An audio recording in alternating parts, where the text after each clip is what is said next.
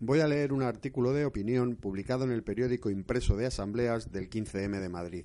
A ver qué os parece. Decía el escritor francés Frédéric Birbeder que el amor dura tres años. Yo, y quiero creer que mucha gente, mucha gente más, llevamos ya dos años de enamoramiento con el 15M, sea eso lo que sea. Dos años de pasión, redescubrimiento personal, gentes, calle, emociones, alegría, barrio, acción, ilusión, y mucho amor, vaya. Así de sencillo y así de importante. Pero nos vamos acercando lentamente a esa frontera invisible que marca el literato francés.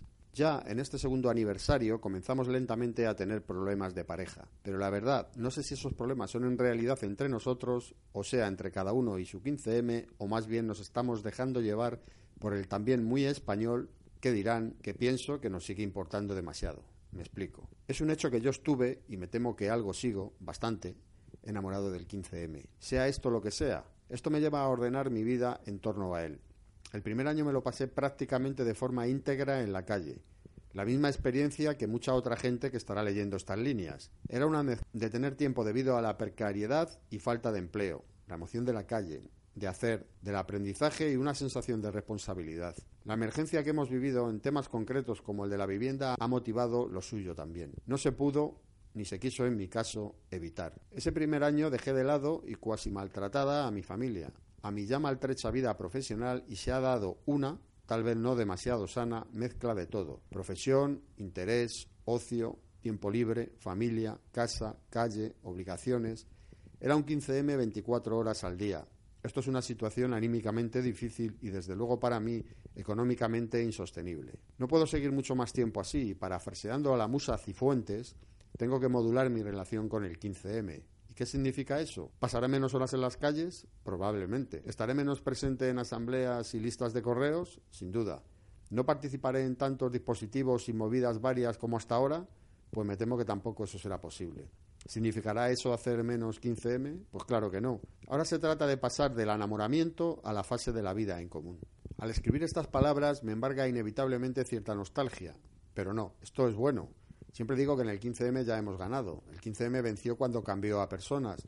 No es un movimiento social o una revolución. Es mucho mejor, mucho más. Por eso, aunque yo ahora desaparezca algo, seguiré haciendo 15M. El 15M y yo estamos ya unidos. Nuestra trayectoria juntos sigue. Ahora tengo que trabajar en sostenibilidad, encontrar trabajo, ganarme la vida, cuidar a mi familia. Es mi responsabilidad, pero hacer todo eso desde un prisma quincemayista, usando ese adjetivo que tanto le gustaba al bueno de José Luis San Pedro. ¿Es posible que en algún momento me olvide del 15M? ¿Que dedique mis esfuerzos, desvaríos y anhelos a otra causa o a ninguna? Pues supongo que sí. Ahora soy incapaz de imaginármelo. Es lo que tienen los enamoramientos, pero supongo que podría llegar a pasar.